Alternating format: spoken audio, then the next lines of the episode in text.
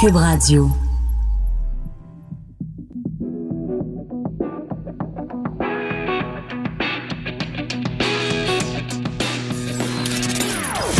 Des opinions bien à elle. Sophie Durocher. Son franc-parler ne laisse personne indifférent. On n'est pas obligé d'être d'accord. Bonjour tout le monde, c'est Sophie Durocher, très contente d'être avec vous en ce 7 janvier 2020. Je dis très contente parce que je suis contente bien sûr de vous retrouver, vous, chers auditeurs et auditrices. Par contre, le 7 janvier restera euh, à tout jamais une date euh, triste, vous le savez bien sûr. Il y a cinq ans, euh, des terroristes islamistes faisaient irruption dans euh, la salle de rédaction de Charlie Hebdo faisait un carnage et cinq ans plus tard, on a encore de la difficulté à se remettre de cet événement-là qui a été vraiment marquant. On peut vraiment dire qu'il y a un avant et un après Charlie Hebdo.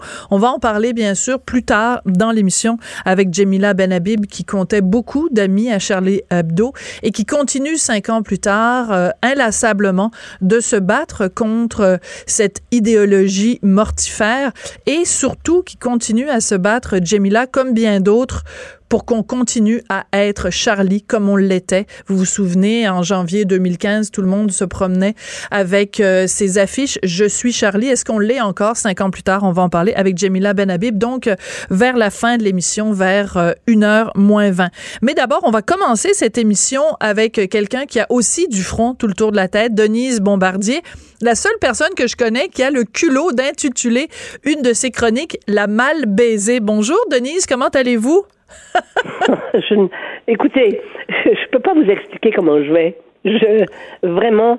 Euh, d'abord parce que je me suis euh, jamais j'aurais je me serais attendu à ce que ça se fasse comme ça. Oui. Ce qui s'est passé là qu'on se mette à parler et tout à coup que, que cette émission enfin est vue là maintenant ils sont rendus parce que dans des 2 millions de clics là-dessus alors donc c'est toute une nouvelle génération. C'est des nouvelles personnes qui vont qui sont allées voir ça et qui ont qui sont restées absolument euh, euh, euh, renversées, scandalisées, horrifiées. Je vois bien par les témoignages, mais mais c'est vous dire quand même. Je veux revenir à Vanessa Springora. Elle, ça lui a pris 30 ans, effectivement, pour être capable d'en parler. Hein, elle dit, d'ailleurs, dans le livre, vous le savez, qu'elle, quand elle a vu que moi, je, je je, je m'étais insurgée, ça a été pour elle un choc au début. Elle savait pas trop comment prendre ça parce qu'elle était encore sous influence, hein, parce qu'elle avait 15 ans à ce moment-là. Oui. Mais elle a réussi. Non seulement a-t-elle réussi, mais il faudrait dire aux auditeurs que la maison d'édition la plus la plus Oui, mais je voulais vous lancer là-dessus, oui. La plus oui, la maison d'édition la, la plus prestigieuse peut-être. Chic, oui. la plus prestigieuse n'est-ce pas? Mais on peut pas, on parle de prestige, mais on va être obligé de changer nos, nos, nos, nos objectifs parce que c'est quand même la maison d'édition qui a publié tous les journaux, tout le journal de, de, de Madnef, un après l'autre, et d'autres livres aussi. Voilà. donc, Denise, il faut juste resituer un petit peu euh, le contexte pour les, les auditeurs qui seraient pas nécessairement au courant de tous les tenants et aboutissants. donc, c'est qu'on apprend, euh, on a appris aujourd'hui que Gallimard, donc cette maison d'édition, ne vendra plus le journal de l'écrivain français Gabriel Masnev.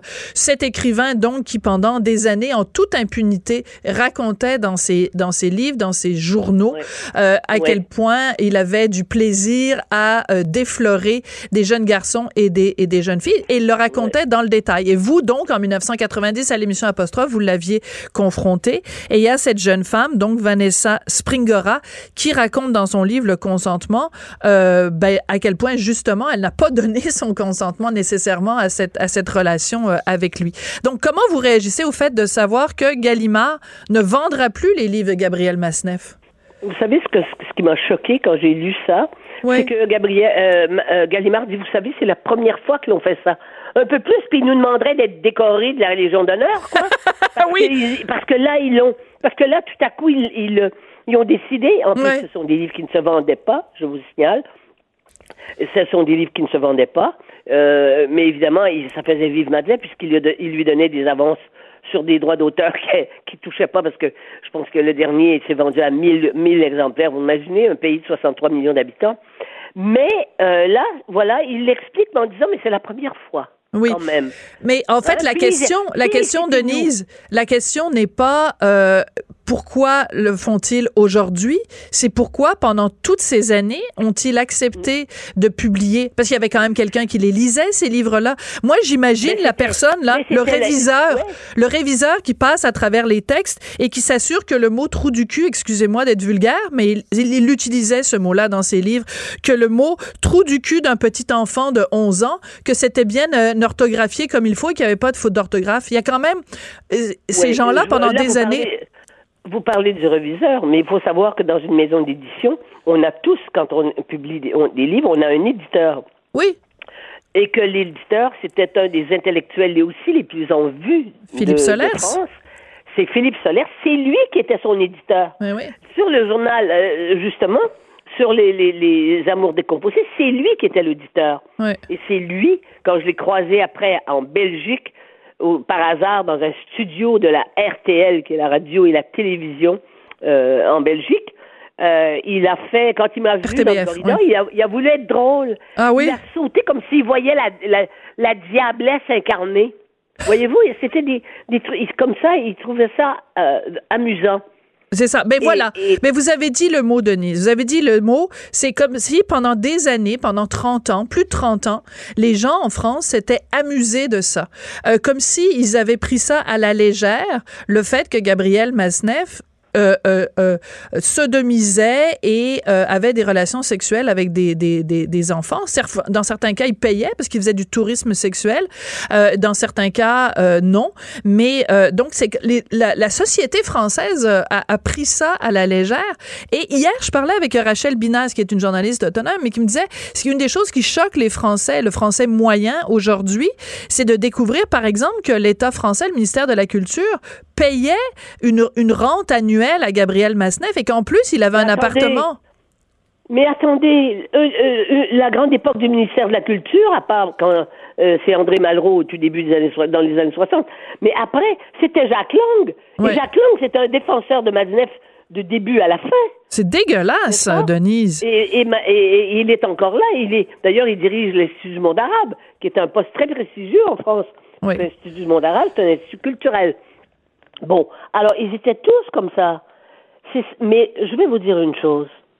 Parce, et je veux pas, euh, euh, je veux pas qu'on arrête de, de, dire comment euh, comment ils ont été en France dans ces dans ces institutions là, comment ils se sont comportés. Ils se sont comportés comme des salauds, comme des lâches, comme des veules, et comme et, et dans, à toujours parce qu'ils veulent toujours avoir l'air à la, à la fine pointe de ce qu'est le l'avancement social et la libération sexuelle. Hein? Euh, jouir sans entrave, mm. euh, interdire d'interdire.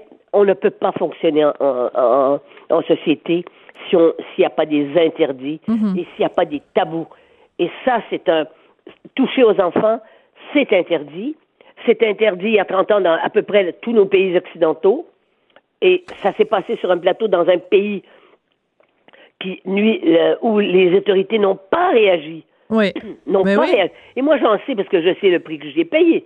Mais je m'en fiche parce que je ne pouvais pas faire autrement. C'est, j'ai, vous savez, il y a quand même une satisfaction, comment vous dire, de, de réussir à s'opposer à quelque chose dont, dont on sait que c'est le mal. Mm-hmm c'est mal. Parce que ce mot-là, on ne peut plus le dire, le mal. Hein? Mais non, parce qu'il y a une connotation à la rigueur euh, morale et il faut plus faire la morale aujourd'hui.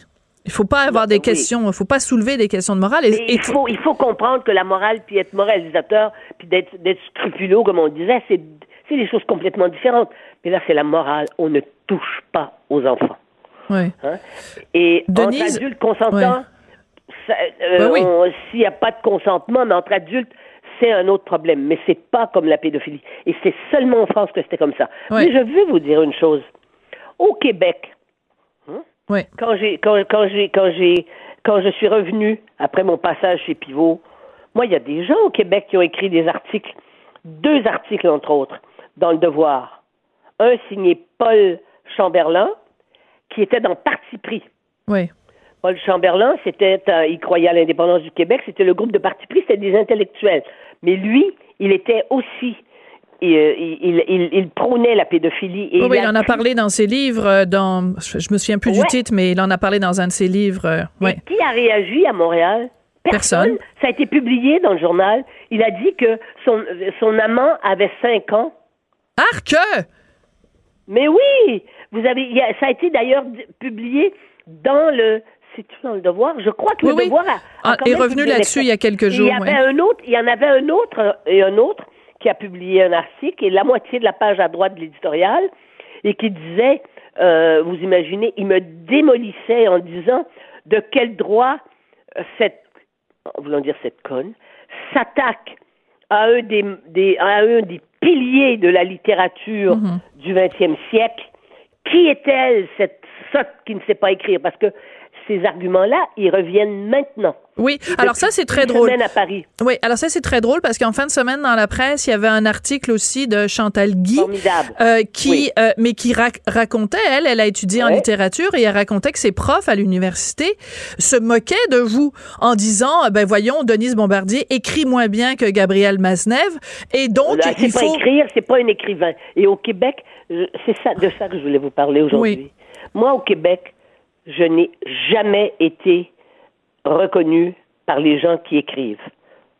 Jamais. Je n'ai jamais été invité dans des activités et j'étais considérée Oh, Denise, je, me souviens de, de vous à, ben, à tous les salons du livre. c'est le public, ça, c'est pas les écrivains. Et les salons du livre de Montréal, ça fait 20 ans qu'on ne m'invite pas à participer aux débats qui se passent, sauf exception. C'est à Québec que je fais des débats pendant les salons. Là, c'est, je suis persona non grata. Je le sais là, je l'ai vécu. Hein? Je n'ai jamais été mis en nomination pour des pour des pour des euh, pour des prix littéraires au Québec et j'ai mon mes mémoires, c'est mon 25e livre et il n'y a pas eu un mot sur ce livre dans le devoir quand je l'ai sorti l'an dernier, ni dans le devoir, ni dans la presse. Pas Euh, un mot dans les pages littéraires. Mais Denise Bombardier, euh, voyons, euh, comment ça s'appelle, Nathalie Petrovski avait fait un texte sur votre livre, mais pas Non, dans elle les avait sections fait un littéraires. papier sur moi. Non, non, elle avait, elle avait fait un papier sur moi et elle était entrée dans ma maison en disant, je peux bien vous le dire maintenant, elle est entrée et elle a dit, c'est quoi ça, ce, problème-là, Chris? Moi, mon père, il m'a fait chier, puis je, je me plains pas de ça. C'est comme ça qu'elle a abordé l'écrivain quand elle est rentrée chez moi. Et j'en ai, j'ai des témoins, le photographe et Hmm. mon mari qui était là. Voilà. Ouais. Bon, donc vous considérez que vous n'avez pas eu la reconnaissance que, que vous méritiez d'un point de vue Je littéraire? public. Du C'est public. ce qu'il y a de plus Mais important, vous me direz. oui, Mais ce que je veux dire, c'est qu'il y a eu une- cette résistance-là, et il y avait aussi, c'était aussi Mais- par rapport à Badunef. d'accord. Donc c'est ça, c'est là que je voulais en venir. Donc c'est pas juste que les gens vous reprochaient de ne pas avoir la plume que vous auriez pu avoir, mais c'était relié. Vous pensez que le milieu littéraire québécois vous en a voulu d'avoir osé attaquer une figure littéraire comme Gabriel Masneff. C'est ça que vous dites? Ouais, mais c'est plus compliqué que ça. Je dénonçais un pédophile, et comme par hasard, je me suis fait traiter d'homophobe dans les, dans, dans, par, par un certain nombre de, d'homosexuels, et c'est comme ça qu'on m'a fait, on disait que j'étais homophobe. Moi, je ne comprends pas qu'un homosexuel se sente visé quand on dénonce un, pédophile. Ben non, parce que les deux n'ont rien à voir. Ben, ils n'ont rien à voir. Ils ont au moins, euh, ils ont à voir comme les hétéros, hein, les bons pères Ben de oui. famille qui, qui sont incestueux avec leurs enfants, et comme les pédophiles qui sont, euh, qui, qui, qui ne sont pas euh, gays. Non, mais de toute façon, Alors, Maznev, il avait. C'est eux qui font l'amalgame. Oui, mais Maznev, Maznev, il s'attaquait, il s'en prenait autant à des, à des filles qu'à des garçons. Donc, à l'après, est-ce qu'il est homosexuel, est-ce qu'il est bisexuel? Je, je Oh, pense ben, que c'est un. Ben, écoutez, Comme Cloutier, d'ailleurs. On n'est pas des, Comme on n'est pas des psys. Et Ouais. puis, là, les, les, hein, le, le, le- je veux dire, la perversion absolue, on n'est pas là. Mais comment il se fait qu'il y a des gens qui se sont sentis euh, visés comme ça? Ouais. Hein? Ouais. Et Non, la question est là, intéressante. une réputation. Voilà. Ouais. Mais Denise, euh, je veux revenir à cette Vanessa Springora. Donc, c'est elle Ah, qui a elle est formidable. le consentement. Elle est Donc, formidable. elle vous a appelé ou enfin, elle a communiqué avec vous. Vous vous êtes oui, parlé. Oui, oui, on s'est- parlé une heure au téléphone. On s'est parlé une heure au téléphone et elle est remarquable. Mais elle a été. On, lit- on lit son livre. Est-ce que vous l'avez lu, là? son Non, livre? pas encore, pas lu? encore. Non? On lit son livre. Elle raconte ça comme si euh, c'était. euh, elle était témoin à certains moments. Hmm. Autrement dit, elle a réussi à retenir son émotion parce que autrement elle s'effondre, elle se Oui. serait effondrée. Elle n'aurait pas été capable d'écrire si elle n'avait pas pris cette distance par rapport à elle-même Oui. mais si on pense que l'enfer, ce sont les descriptions qu'en ont fait justement, entre autres, les, les, écrivains, hein? Ouais. Euh, eh bien, ce fut l'enfer. Et un enfer qui a été cautionné par sa propre mère. Non, mais ça, c'est hallucinant. Ça, c'est hallucinant que sa mère ait été non seulement témoin de ça, mais qu'elle disait rien. Moi, je peux vous dire, Denise, si jamais, puis je sais que sa mère lui a dit, il est pédophile le premier jour. Oui, non, mais je veux dire. Elle lui a dit, mais il est pédophile, et le lendemain soir, elle l'invitait chez eux. C'est dans le livre, euh, Sophie. C'est horrible. C'est horrible. Mais on a, on a un fils tous les deux. Euh, moi, mon fils, à l'âge, il va, il, il, a 11 ans, il va avoir 12 ans en mars. Et si quelqu'un, si quelqu'un faisait la moitié du tiers du début du commencement, si quelqu'un touche à un cheveu de mon fils, je ne réponds pas de mes gestes et son père pareil. Et comment peut-on imaginer qu'un parent laisse en toute impunité le loup rentrer dans la bergerie et que la bergerie, c'est son propre enfant? Ça me dépasse. Oui, mais ce qui va vous dépasser, c'est qu'elle est encore en rapport avec sa mère. Et sa mère est dans le milieu littéraire. Sa mère est attachée de presse. Elle est retraitée. Sa mère est attachée de presse. Elle a passé sa vie avec ces gens-là avec ce monde-là. Et quand je dis ce monde-là, c'est pas tous les écrivains, parce que moi j'en ai des amis écrivains puis des connaissances c'est avec ce monde-là. Ça, ça, tourne autour de Magnef euh, et les gens du monde, et les gens de l'Observatoire, de l'Observateur, tous les journaux, la Libération, ceux qui se croient, euh, justement, ceux qui se croient... Meilleurs que euh, tout le monde. Au-dessus, non, au-dessus de toutes les règles, au-dessus de tous les codes et au-dessus de tous les interdits. Mais... Et donc, qui se donnent la permission de faire n'importe quoi et, et, qui jugent les autres comme étant des, des êtres qui sont inférieurs à eux. Ouais. Alors, il y a euh, Michel Onfray qui a écrit un texte il y a plusieurs années de ça, mais il l'a ressorti euh, cette ah semaine. oui, oui, oui, oui. Et il parle de vous, et il parle de vous. Oui, il parle de vous en disant que euh, la, la, la, québécoise, la québécoise qui a eu le courage de confronter Maznev, et ce qu'il disait il y a plusieurs années, Michel Onfray, c'est qu'il disait, mais comment se fait-il que si un plombier faisait ce qu'a fait Maznev, il ferait face à la justice, alors que parce qu'il est écrivain, il n'y fait pas? C'est la question fondamentale. Si Masnev était plombier, il aurait été arrêté en 1990, traîné devant les tribunaux et se retrouvé en prison. Pourquoi les plombiers n'ont pas le droit à la même justice qu'un écrivain? C'est la question fondamentale. Mais parce que les écrivains dans ce pays-là, ce, sont des, ce sont des vaches sacrées. On considérait que la littérature était au-dessus de toutes les règles et de toutes la morale. Et quand Gallimard nous dit, la maison Gallimard hmm. dit donc dans son communiqué que c'est quand même la première fois qu'ils n'ont jamais fait cela, je vous dis que ça procède du même esprit. Ce sont des gens qui ne vivent pas, qui sont, c'est une élite qui se reproduit, je dirais quelque part. Mais là, c'est terminé. Ils, ils, vont de, ils vont de, je veux dire, c'est fini de faire des, de faire des petits qui pensent comme, comme eux. Et moi, je m'en rends compte parce que j'ai été beaucoup interviewé, là, une quarantaine d'entrevues avec Paris, là, depuis le début de, de, son défaite. Et je vais vous dire, tous les gens qui sont plus jeunes, les hommes en particulier, hein, les femmes, bon, on s'y attend, mais les hommes en particulier, qui sont plus jeunes, sont dégoûtés. Ils, ils ont, euh, je veux dire, ils sont horrifiés, ils sont scandalisés. Donc, c'est ça qui va être l'espoir. Et vous voyez, ça relève, ça, c'est parce qu'une femme a osé se lever. Parce que raconter comment on a été sodomisé quand on avait 13 ans et demi, c'est, là, je veux pas faire de comparaison, mais c'est pas la même chose que raconter qu'on a été violé quand on est adulte. Vous comprenez ce que je veux dire, là, ben, quelque part?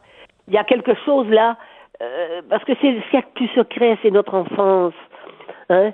Et puis c'est notre intimité dans l'enfance. Ouais et de raconter tout ça. Tu sais, quand elle va jusqu'à raconter dans le livre, elle le raconte que comme elle ne peut pas, elle est trop coincée, elle est trop tendue, hein, elle est, elle est donc sodomisée durant quelques semaines jusqu'à ce qu'un médecin, un médecin accepte de lui faire avec une anesthésie locale, il va lui, il va lui briser l'hymen pour que monsieur puisse procéder des deux côtés. C'est dégueulasse. comme ça parce que. C'est à vomir. Mais oui, mais c'est au-delà du dégoût. Moi, j'ai dit à mon amie Louise Baudouin, qui m'a appelé l'autre jour, oui. elle dit, tu sais, en politique, en politique, on voit beaucoup de choses. J'ai dit, Louise, je peux te dire que jamais en politique, vous, vous voyez ce que moi j'ai vécu quand je me suis approchée d'une certaine façon au plus près, quoi, de ce qu'il y avait dans la tête d'un pédophile. Parce que ce que j'ai vu là et, et, et que je continue à voir, vous savez que je reçois des, des lettres de, des, j'ai reçu des courriels de gens qui me disent que, la pédophilie c'est bien. Il y en a Encore aujourd'hui? mais j'ai en ai reçu un la semaine dernière. Lui, il veut, il veut légaliser l'inceste. Il dit que l'inceste, c'est naturel. Ça fait partie de la nature. Il m'a envoyé un grand, grand texte là-dessus, avec son nom. Avec son nom. Il signe en plus. Oui, oui, oui. Alors, Denise, voyez, Denise, qu'est-ce qu'on va retenir de tout ça? C'est-à-dire que vous, en 1990, très courageusement, puis vous le savez, Denise, ça fait des années qu'on se connaît, puis j'ai toujours, je vous ai toujours dit à quel point ce, ce moment-là est un moment où, parce que je vous aime beaucoup, et mais cette journée-là, à quel point vous avez fait preuve d'un courage incroyable. Et je, je me dis des fois, ça a pris quand même 30 ans pour que euh, cette reconnaissance-là, vous l'ayez. Est-ce que, c'est quoi le sentiment qui vous habite aujourd'hui? Est-ce que vous êtes je contente? voulais pas de Ou reconnaissance. vous êtes Je fâché que ça ait pris reconnaissance. 30 ans? Je vais vous dire une chose. Je, je, je, je m'attendais à rien. Si je n'avais pas fait ça, je n'aurais pas pu continuer de vivre avec moi-même. Alors, je ne sais pas ce que c'est que le courage, donc. Hmm. Je vous dis, c'était, c'était plus fort que moi. Et comme vous dites, là, quand on a un enfant, et moi, ce que j'ajoute, mais je veux pas commenter. Je vous le dis, là, moi, mon fils a été menacé qu'on, qu'on, qu'on allait le sodomiser. OK? Oui. Quand il était petit, quand ça, quand c'est sorti, ces trucs-là. OK? Au téléphone. C'est, c'est la personne qui travaillait chez moi qui a reçu le téléphone. Alors, quand on reçoit ça, on a tout vu de ce qu'il y a le plus dégueulasse dans la nature humaine. Mais vous dites quand même que il y a de l'espoir avec, avec la jeune génération. Oui, oui, oui. Mais, Mais, qu'on comprenne Ouais. qu'on a besoin de quelque... de- la morale et la droiture, ça ne peut jamais amener à des phénomènes comme ceux-là. Denise, euh, il y a l'écrivain euh, Frédéric Becbédé qui était jusqu'à tout récemment, là, c'était un Yeah. grand pote à Masneff, il le défendait. Mais il dit lui a donné, semaines. il lui a donné le Renaudot euh, en 2013. Il était sur Oui, le jury et il a, il, a, Oui. il a dit clairement, on lui a pas vraiment donné pour les qualités littéraires, mais parce que bon, il a besoin de sous, alors on voulait lui donner un petit coup de pouce. oui. Bref, euh, Frédéric Bédé, qui est quand même un nom connu et tout, jusqu'à tout récemment encore, il prenait, il continuait à prendre la défense de Masneff. Et là, il a pris le soin quand même de lire le livre de, de Vanessa Springora. Puis là, il revient en disant, ouais, finalement, euh, je me rends compte que c'était pas juste des blagues, il les, il les a vraiment fait, ces choses-là. Qu'est-ce que Mais vous voudriez dire? croire, Mais faut pas le croire. Il l'a vu, il le savait. Et il se promenait avec des filles de 13-14 ans. Il est avec... Quand j'étais sur le plateau Arrêtez, ne me dites pas des choses comme ça. Quand j'étais sur le, le plateau d'apostrophe pour cette émission, Madinef, il était avec une petite fille qui avait 14 ans. Ben voyons! Elle était, elle, est- elle était dans la salle avec, derrière lui parce qu'on on a des invités. Moi, il y avait mon éditeur puis mon attaché de presse qui était assis derrière moi. Et il y avait cette, il y avait cette jeune fille. Je vous assure, elle était là-dedans dans ces âges-là. Il lui envoyait des petits, il lui faisait des petits trucs comme ça de la main sur le plateau avant d'être interviewé. Incroyable. Non, tous, ils le savaient. Ils savaient qu'ils ne l'inventaient pas. Ils le savaient tous. Et là, ils viennent nous dire qu'ils pensent parce qu'ils sont trop lâches. Parce que vous savez, c'est comme, c'est comme les, les, animaux qui sortent des, des- qui sortent de leur trappe à un moment donné, là, qui fuient. Mais c'est ça qu'ils font. Incroyable. Faut pas les croire, ces gens-là. Denise, Hein? quand, pour résumer, qu'est-ce que vous retenez de tout cet épisode-là? Cet, épisode en 1990, les 30 ans où vous avez été traîné dans la boue de l'autre côté de l'Atlantique et ici, euh, et finalement, euh, euh, décembre 2019, où elle sort ce livre-là, et que là, tout d'un coup, tout, tout ça tombe. Gallimard qui ne vendra plus le livre de Maznev. Pour résumer, qu'est-ce que vous retenez de tout ça? Est-ce que c'est une... une- Je vais vous le dire. Ce que je retiens, c'est que Vanessa, elle a décidé de ne pas être une victime. Et le grand mal de notre époque, c'est que les gens se victimisent. Ils se mettent dans le statut de victime. Il faut sortir de notre statut de victime. Il faut pas, il faut pas rester là-dedans. C'est ça qui est le plus important. Et c'est comme ça qu'elle a réussi à faire trembler les assises d'une société, de sa propre société. Et c'est comme ça que euh, une- les gens, parce que la majorité des Français, c'est pas des pédophiles, là, faut pas. Ben non, c'est faut sûr. quand même dire les choses. Hein? Mais C'est ça. Et puis le silence, hein, le silence ne doit pas exister. Mm. Il faut qu'il y ait de la, des paroles. Mais tout le monde ne peut pas prendre la parole. Mais en tout cas, une chose est certaine, c'est qu'on doit apprendre les mots et le sens des mots aux enfants. Mm. Parce qu'avec des mots, on peut aller très loin. Et quand j'étais sur le plateau de la fois, c'est ça qui s'est passé. J'ai eu les mots pour le, dire. Les mots pour le dire. Ben, c'est là-dessus, sur cette très belle, qui est un titre de livre d'ailleurs. Les mots pour le dire. Je pense que c'est, c'est, bien ce qui vous résume. Je vous embrasse, je vous aime beaucoup. Merci beaucoup, Denise. Et euh, ben, bon courage euh, pour la suite euh, des ah, ben, choses. ça va. Oui, oui. D'accord. Oui, mais vous êtes quand même prise dans la tourmente, vous êtes prise dans la tempête après avoir une année 2019 où vous avez été barouetté d'un bord puis de l'autre. Ah, ah, oui, oui, oui. oui, oui, Donc, je vous souhaite. mais ça fait rien, c'est la vie. Oui. Moi, c'est ça que j'aime. Oui, je, oui, je le sais, je vous connais assez pour ça. je vous souhaite une année 2020 un peu plus tranquille quand même. Je vous embrasse. Au revoir. Merci, au revoir. Denise Bombardier, donc, qui réagissait à cette annonce que Gallimard, donc, grand éditeur euh, français, enfin, grand, pas si grand que ça parce que pendant des années, ils ont quand même publié des pourritures de Gabriel Masnev, mais donc qui annonce qu'ils ne vendront plus euh, le journal de l'écrivain français Gabriel Masnev. On n'est pas obligé d'être d'accord. Joignez-vous à la discussion. Appelez ou textez. 187 Cube Radio. 1877 827 2346. Dimanche soir, au gala des Golden Globes, euh, Ricky Gervais, qui est britannique, c'est important euh, de le rappeler, euh, et qui faisait donc l'animation du gala, a fait un monologue d'ouverture qui est vraiment une pièce d'anthologie. Si vous l'avez pas encore écouté, c'est très facile à retrouver sur Internet. Donc, pendant plusieurs minutes, en ouverture du gala, il a sorti vraiment sa tronçonneuse et il est passé à travers le gratin d'Hollywood en disant aux artistes que euh, ben c'était des hypocrites euh, corrompus qui fermaient les yeux sur euh, plein de situations désagréables. Il s'en est pris à Apple, il s'en est pris à NBC. En tout cas, il a parlé de pédophilie, il a parlé de prédateurs sexuels, il a fait des blagues sur Harvey Weinstein, sur Jeffrey Epstein. Ça tirait sur tous les bords et tous les côtés. Et moi et plein d'autres gens, on s'est posé la question, est-ce qu'il y a un animateur, est-ce qu'il y a quelqu'un au Québec qui pourrait être aussi truculent, aussi caustique, aussi direct? Et il y a plusieurs personnes qui ont dit, oui, il y a une personne qui pourrait être comme ça c'est Guy Nantel. Bon, on va lui poser la question. Guy Nantel, bonjour. Et c'est la raison pour laquelle je ne serai pas demandé pour animer de gala au Québec. bonjour, Sophie. Salut. Euh, je, tiens à faire une petite parenthèse parce que ça, a quand même un lien. Euh, c'est euh, le lien, c'est la liberté d'expression parce que je tiens à saluer Denise Bombardier ah. qui était là juste avant. Oui. Et ça démontre à quel point quand on a le courage de nos opinions, on peut mm. passer des années à traverser le désert, des mm. décennies même dans son cas. Mais des fois, ça vaut la peine parce qu'en bout on se rend compte que quand on a des idées claires puis qu'on veut pas de mal au monde, ben des fois ça vaut la peine de toujours persister puis de maintenir le cap.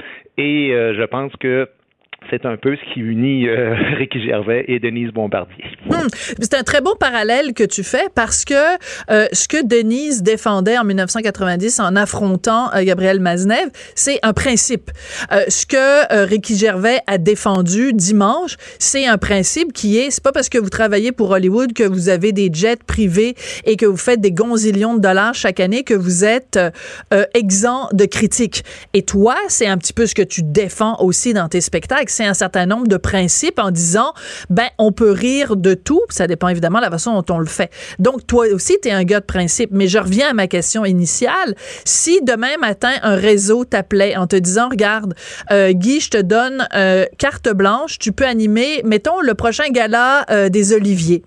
Et je te donne vraiment carte blanche. Là, tu peux dire ce que tu veux, tu peux attaquer tous les humoristes dans la salle, faire toutes les blagues les plus scabreuses que tu veux. Est-ce que c'est un mandat que tu accepterais? Et est-ce que tu penses que quelqu'un te donnerait ce mandat-là?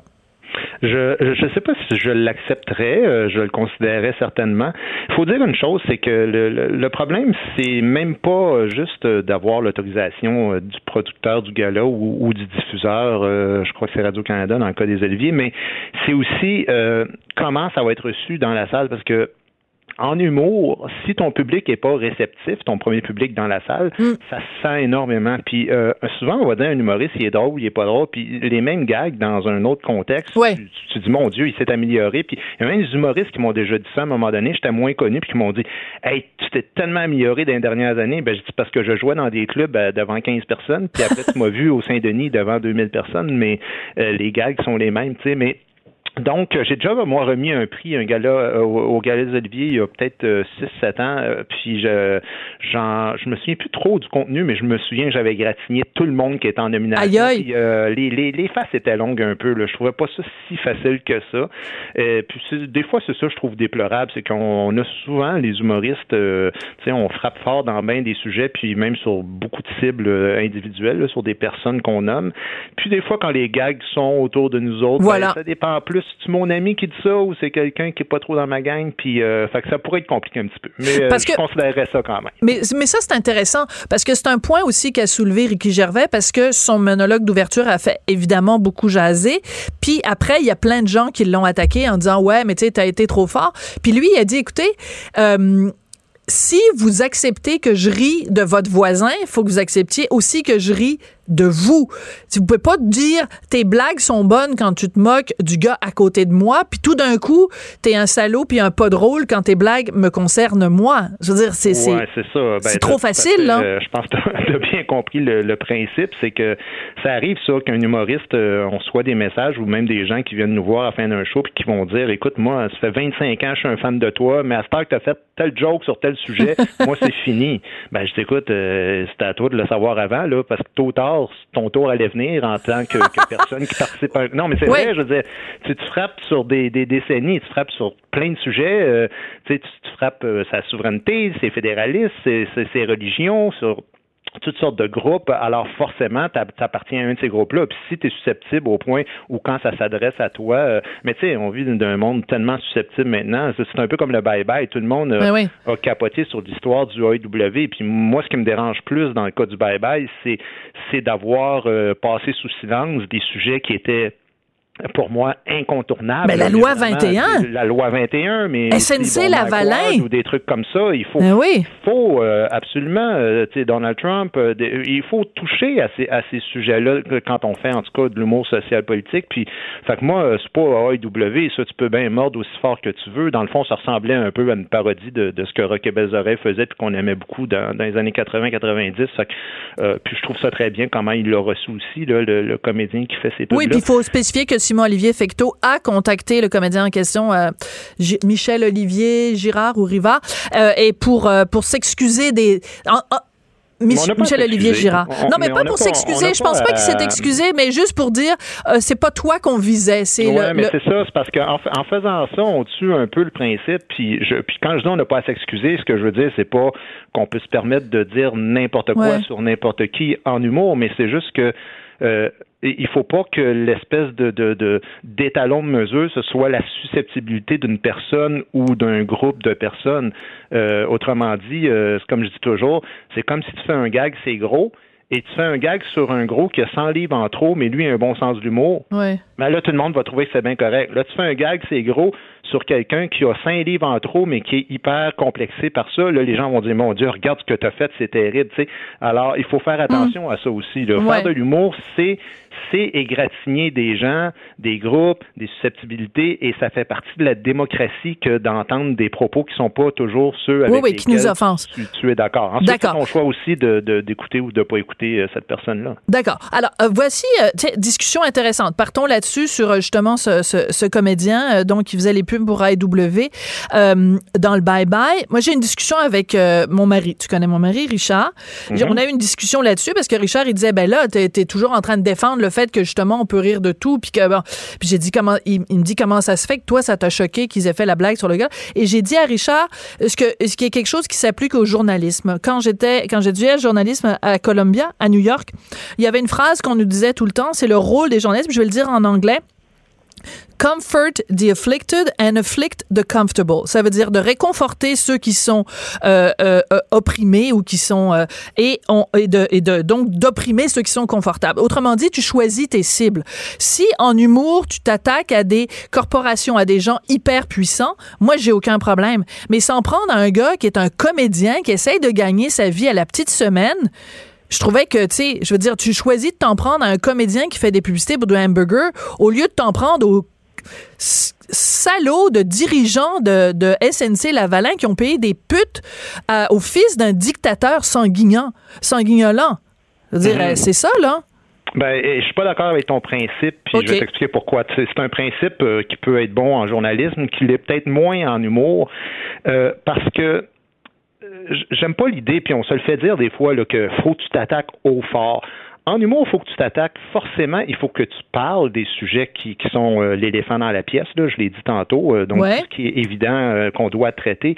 Mais en humour, ce qu'il faut faire, c'est faire rire le monde. Alors, ce qui est intéressant, ce qui était formidable de Rocket Oreilles à l'époque, c'est qu'il pouvait très bien traiter d'une petite publicité comme ça, un sujet tout à fait banal, et ensuite de ça tomber sur des sujets politiques vraiment importants puis vraiment où les, où les opinions étaient tranchées.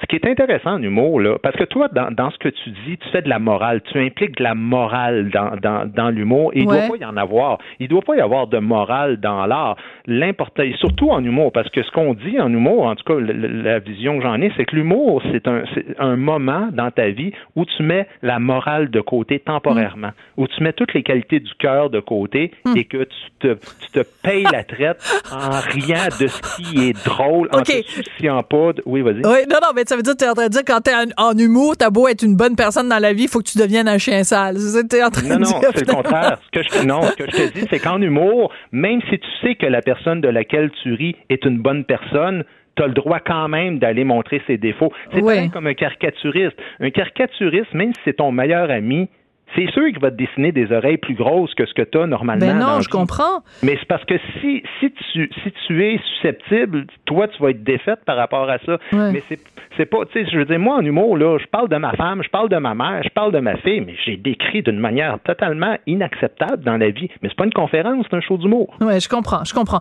écoute, euh, la politique, c'est quoi ça, cette affaire-là, là, que tu t'en vas en politique puis que tu veux? En tout cas, écoute, je, au, début, tu avais dit, bon, je vais y réfléchir puis tout ça. Puis là, hier, tu as sorti un, courrier, euh, un truc, oui, c'est ça, tu as dit, euh, évidemment, j'arriverai pas à le retrouver. Ah oui, tu as dit, euh, c'est un l'ancien Guy, maintenant que je suis politicien, je ne dirai que des choses gentilles sur tout le monde. Je sais que c'est de l'humour. Mais là, blague. OK, alors donc, tu as, pris le temps de réfléchir pendant le temps des fêtes. Oui, mais ça continue. Où est rendu? Puis là, attends-toi pas à avoir de, de, de grosses coupes là, non, en faisant ça. Non, non, je le sais que, tu, je, sais que tu vas le donner à Richard, ton scoop.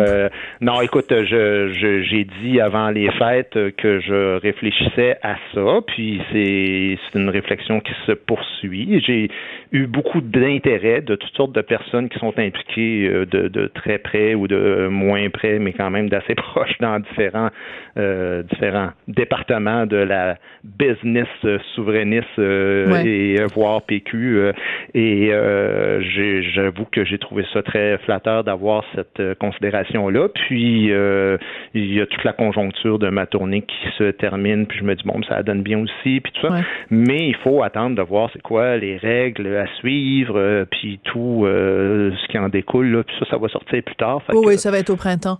Mais il reste que euh, il y a plein de gens qui regardent ça aller puis qui se disent, regarde, t'as un pouvoir en tant que en tant qu'humoriste, mhm. pas juste en montant sur scène, mais en faisant, ben, comme tu le fais là, là, en donnant des entrevues, en te prononçant, et même avec tes vox pop, t'as une influence.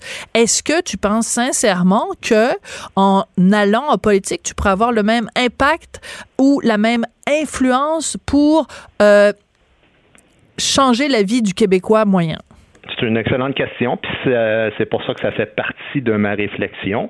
Euh, évidemment, euh, ça, ça, sera pas de la même manière. Ça, c'est sûr que si je m'en vais vers ça, euh, tu as plus de visibilité parce que tu es un chef de parti. Et puis euh, là, on est vraiment dans le premier degré. Hein. Là, vraiment, il n'y a, plus de, y a plus de subtilité, puis il n'y a plus de. C'est ce que tu dis, c'est toi qui le penses, puis c'est vraiment au premier degré. Donc, euh, il y, a, y, a, toute cette dimension-là. Mais euh, j'ai quand même, moi, une pensée politique de, depuis, depuis toujours. Ben oui, tu as même fait un livre. Ben oui. J'ai écrit un livre là-dessus, puis ça.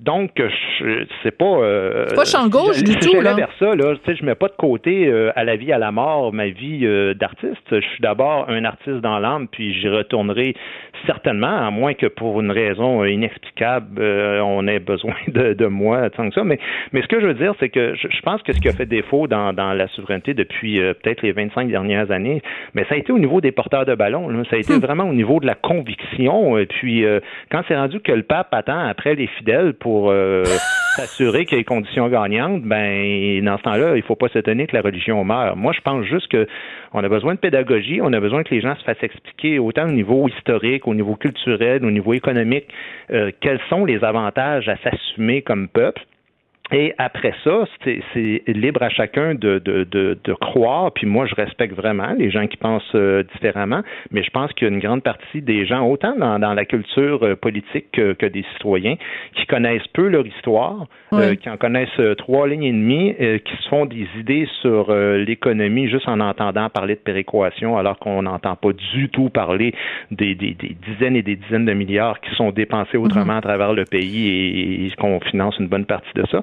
Et tout ce que je dis, c'est que je pense que je pourrais faire un bon un bon porte-parole puis un bon vulgarisateur de cette situation-là. Fait que, bon, après. Tu pourrais être pape à la place du pape. Mais il reste que tu le sais, si je regarde ne serait-ce que les dernières campagnes électorales, que ce soit au Québec ou que ce soit euh, au Canada, à quel point les journalistes, et c'est normal, ils font leur travail, vont fouiller dans le passé des différents candidats, vont mhm. rechercher des tweets qui datent de 1900, euh, je, vais dire une date où Twitter n'existait pas, mais en tout cas, tu sais très bien ce que je veux dire, qui mhm. ressortent, ah, tel truc, puis là, ils le mettent hors contexte en disant ah, un tel est un islamophobe, un tel est un transphobe, un tel est une antisémite, un tel, etc.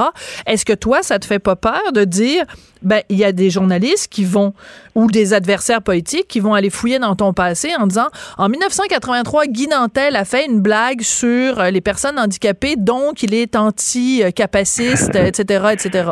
Ben oui ben écoute moi je les je les invite à faire euh, toutes les recherches qu'ils veulent mais ça va être vite neutralisé parce que tout ce qui est dit en, tant qu'humoriste d'abord moi les controverses tu me connais ça me ça me fait pas trop peur là puis tout ce qui a été dit dans ma vie en tant qu'humoriste là c'est pas que j'assume pas mes affaires. Je suis très fier du travail que j'ai fait et, très fier d'être un des humoristes qui, depuis 30 ans, fait rire le Québec avec euh, des questions sociales politiques.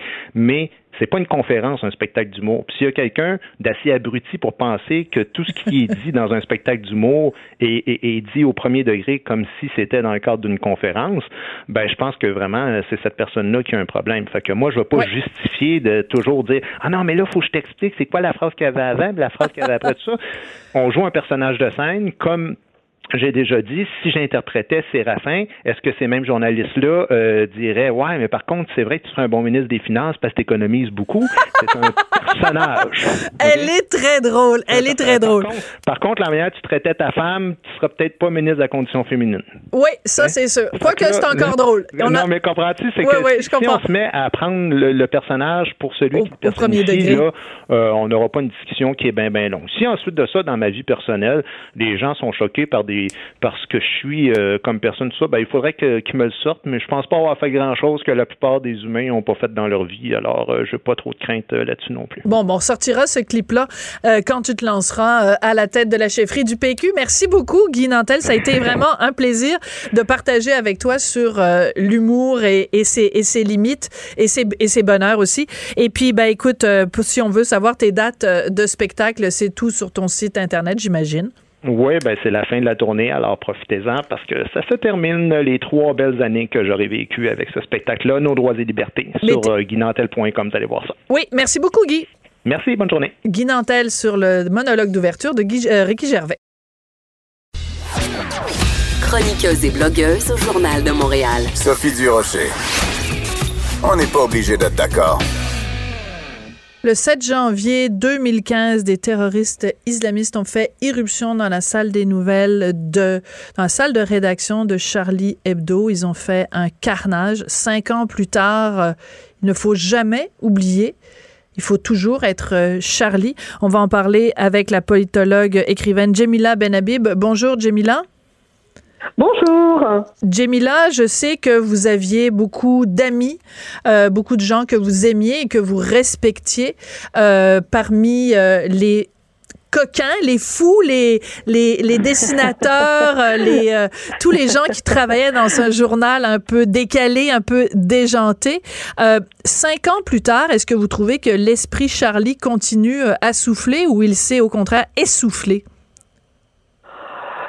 Euh, ben, je dirais que l'esprit Charlie, il est euh, combattu par euh, évidemment les islamistes, il est aussi combattu par une certaine gauche qui a véritablement jeté en pâture Charlie Hebdo voilà quelques années et qui a continué d'accabler Charlie Hebdo. Mais je dois dire que dans l'ensemble de la population, il y a tout de même un attachement à Charlie mhm. Hebdo, il y a une tendresse à l'égard de Charlie Hebdo, il y a aussi un certain courage qui est exercé euh, par euh, le Kidam moyen, par euh, les citoyennes et les citoyens un peu partout dans le monde. Parce que quand c'est arrivé, il y a cinq ans, il y a beaucoup de gens qui disait oui, mais quand même, ils ont, ils étaient, je suis Charlie, mais il y avait ce mais qui était de dire ouais, mais quand même, ils allaient trop loin. Oui, mais ils s'en prenaient tout le temps aux musulmans. Oui, mais ils ont quand même publié des caricatures, ils ont ri de Mahomet, etc. Est-ce que aujourd'hui, cinq ans plus tard, on entend encore ce oui, mais?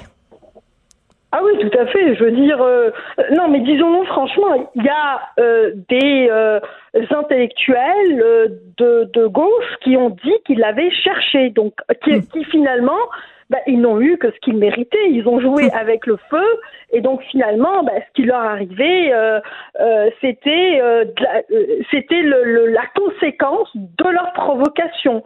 Donc ils ont en réalité légitimé la violence, l'usage de la violence dans une salle de rédaction. Donc ce discours-là, euh, oui, il existe, il existe en France, mais pas seulement, il existe un peu partout dans les démocraties occidentales. Il y a une forme de censure qui s'exerce, il y a une forme aussi de d'autocensure. Et ce qui est euh, très inquiétant, c'est que ce sont des milieux qui sont censés produire la pensée, qui sont censés aussi veiller à la circulation des idées. Hmm. C'est eux qui bloquent la pensée, c'est eux qui, euh, disons, euh, stigmatisent et qui cataloguent toute personne aujourd'hui ayant un esprit critique, un esprit Charlie, et puis ne tournons pas autour du pot, on critique l'islam comme étant un dogme et dénonce aussi les dérives de l'islam, c'est-à-dire l'islam politique. Donc, de ce débat, on n'en est pas sorti véritablement. Oui. Alors, c'est assez particulier parce qu'au cours des derniers jours, il y a eu différentes euh, attaques en France. Euh, il y en a eu à Villejuif, il y en a eu euh, ailleurs. il y a une femme en niqab qui a été arrêtée. Elle se, promenait avec un, un, couteau, je pense, ou une lame de rasoir.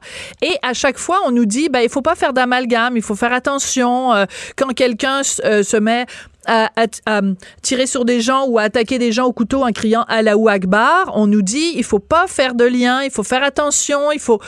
Qu'est-ce que vous, comment vous vous sentez quand vous entendez euh, ces choses-là?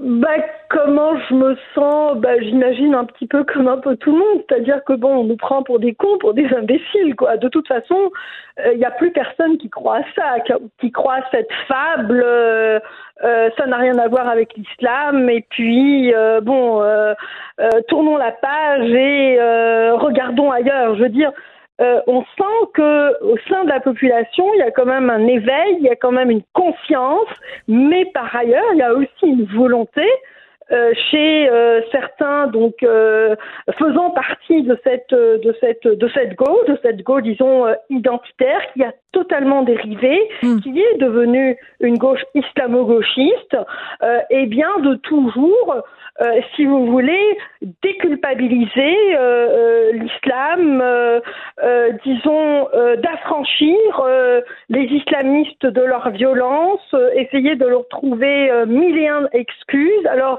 l'excuse qui marche depuis quelques années. C'est l'histoire donc d'un fou, c'est mm. les arguments psychiatriques qui soudainement donc arrivent dans un débat qui est éminemment politique parce que l'acte d'exécution de Charlie Hebdo est un acte politique.